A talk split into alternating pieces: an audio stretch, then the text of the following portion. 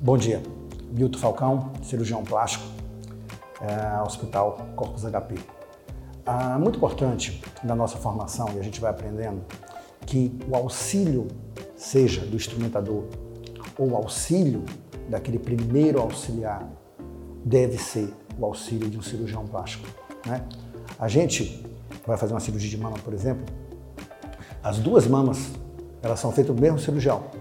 Eu, como sou destro, fico do lado direito do paciente e eu opero a mama direita e opero a mama esquerda. A arte de colocar a mama no lugar, o toque da areola é dado por um só.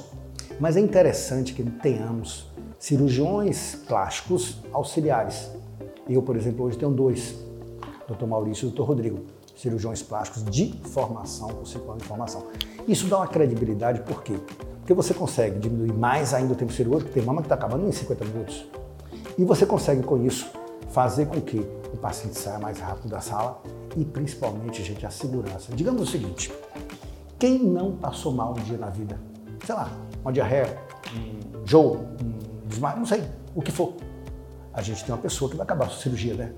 Outra coisa, são três cabeças que estão pensando e direcionado naquele bom resultado.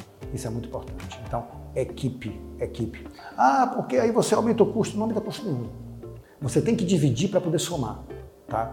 Então, isso é uma coisa que hoje a gente está num padrão melhor, por exemplo, do que o ano passado. A gente tem um cirurgião plástico, o Dr. Rodrigo, a mais. E isso nos dá uma tranquilidade muito grande, principalmente naquelas cirurgias maiores, como por exemplo uma abdômen, né? Fazer uma abdômen 2 horas e 10, né? Agora tem gente que pode botar um cirurgião, dois cirurgiões, três cirurgiões, que a cirurgia vai durar 5 horas do mesmo jeito, só vai bagunçar. Porque tem que ter harmonia, tem que ter rotina, tem que ter uma regra a ser seguida. E principalmente o anestesista junto com a gente sempre, tá? Bom dia.